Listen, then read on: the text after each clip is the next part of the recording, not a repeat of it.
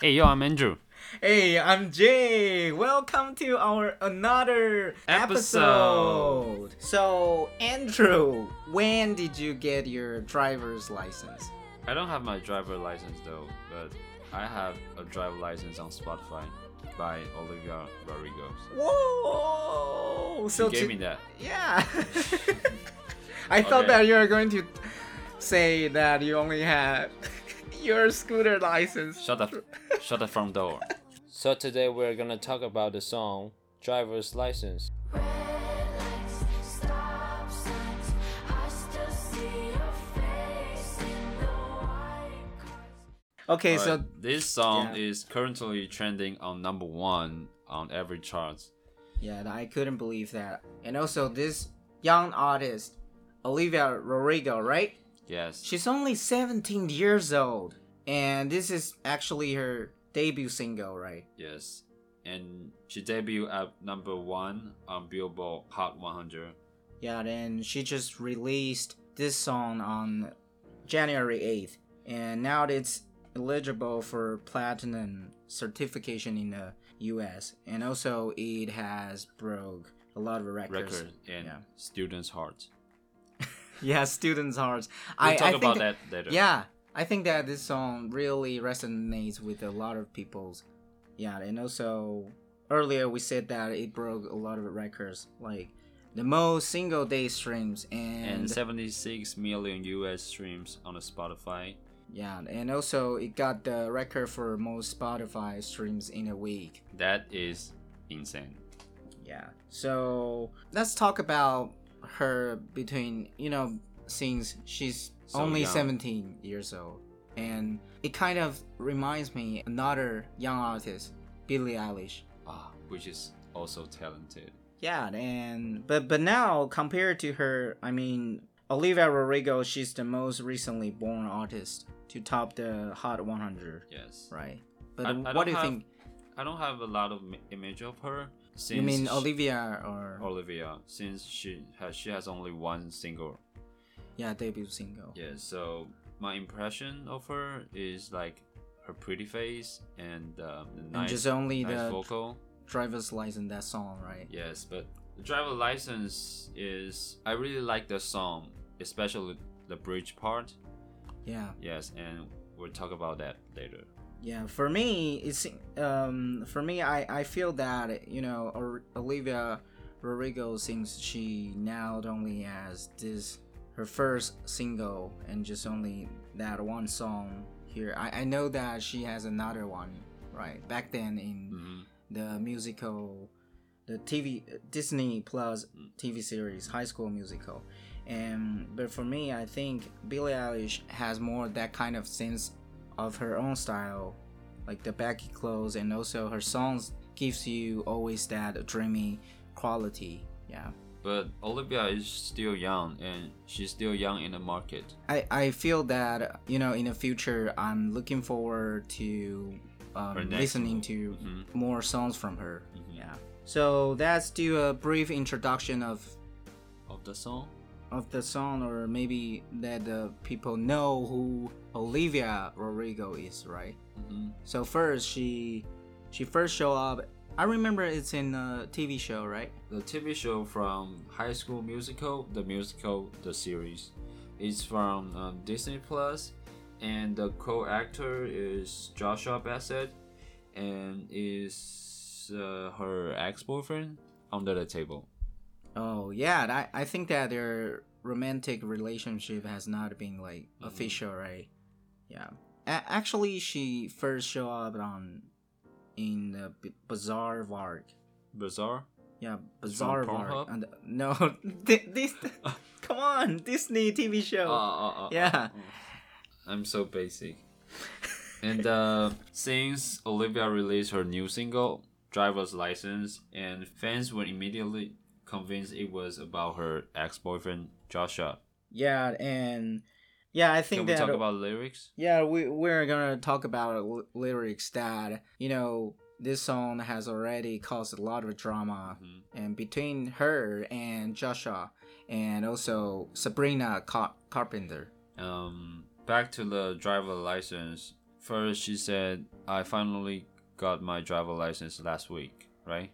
Yeah. And Olivia mentioned before on her Instagram story that Joshua actually taught her how to drive.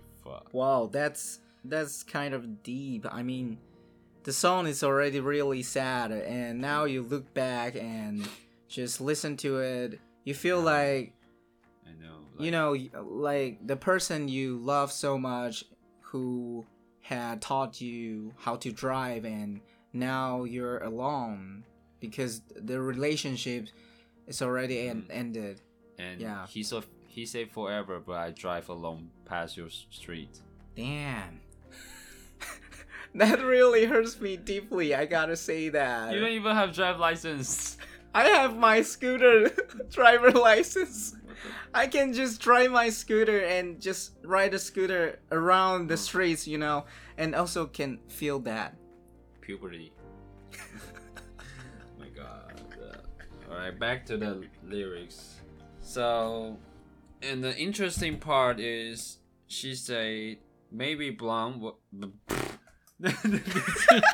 Yeah, and in in the lines of Olivia driver's license, this song, she sings that, and you you're probably with that blonde girl who always made me doubt.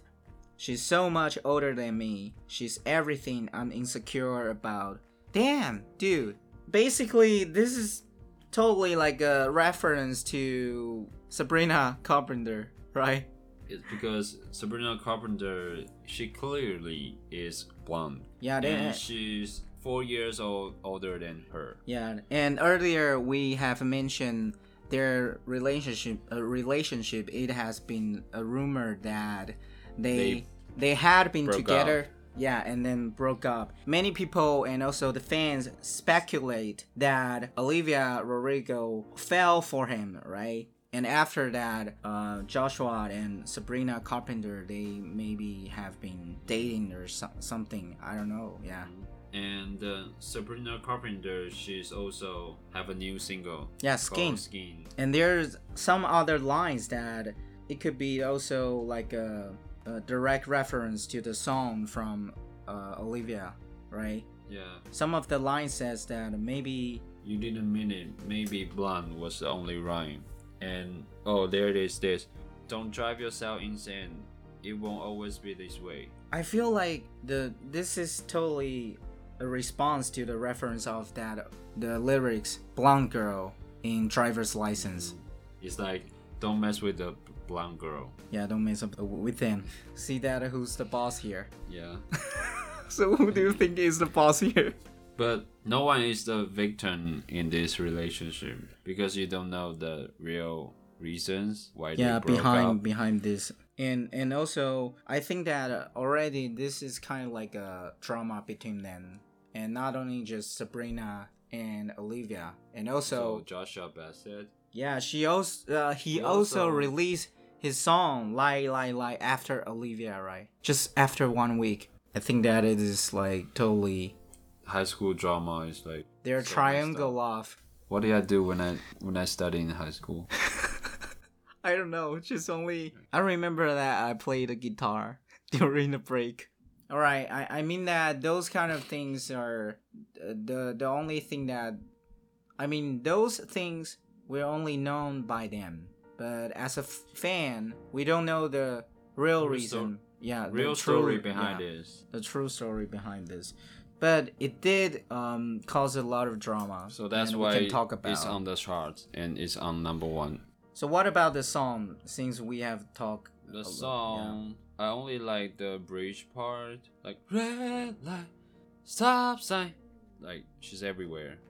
She's everywhere. She's you mean everywhere. you mean drive the cars around the town, I the mean- sub suburban I, area. I mean she's unsteady and she's everywhere and like she she drive by his street right and she can like smash in, into his house anytime like i don't know like i'm so mad but like i fucking love you i want to smash your house it will be like another crime scene. i don't know Thing. like it hurts hurt her so much like she's almost losing her mind In my opinion, I feel the whole song you can feel that her emotions changes like from upset, being upset, and then being yes. angry because you love this person so much, and that is what this song about.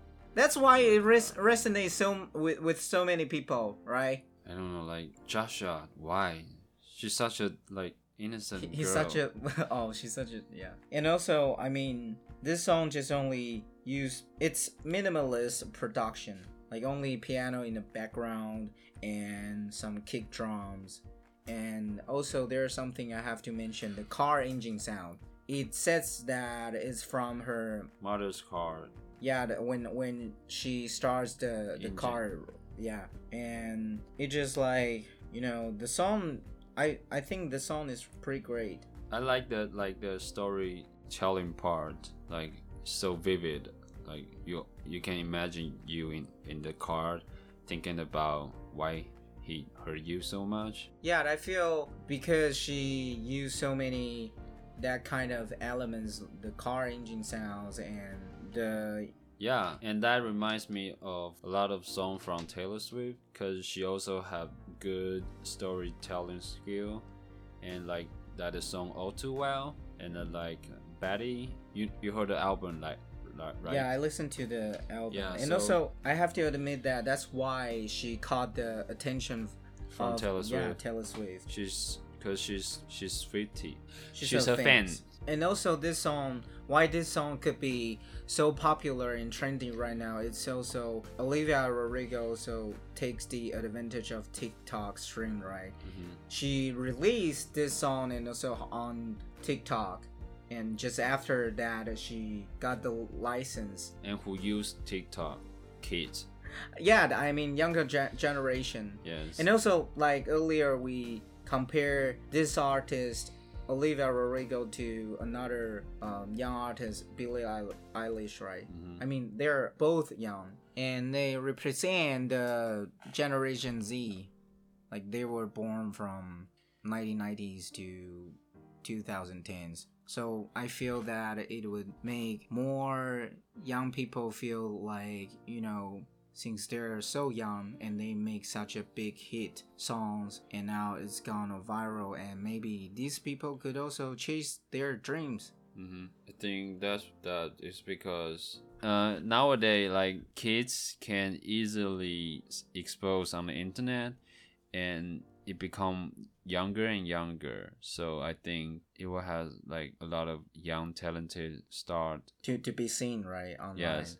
Yeah, and also I just feel that everyone now can make their own music at home and it could compete with the studio level Yes, Yeah. and they can also like create podcasts just like us. just like us. so what are you waiting for right now? So just subscribe to our channel and And share with your friends that to let them know this amazing podcast. And we are gonna look up to Olivia. So um, if you you're interested, why don't we just like hang out? I have a account on Tinder. No, you have So a you just you can, have like, you only me, have the account on right to text me. account on only OnlyFans, just like Donald Trump. Now, now he got banned from.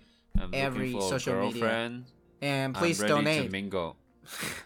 明明就是 I'm single, I'm, I'm single, single. single, ready to min- mingle。啊，我是讲 ready to mingle 不行啊。不行啊，我就不行啊，因为你没有押韵，我不喜欢。你要有那个 rhyme。 Alright, alright. Maybe the Blonde blonde was is the only only right. right. Okay, bye.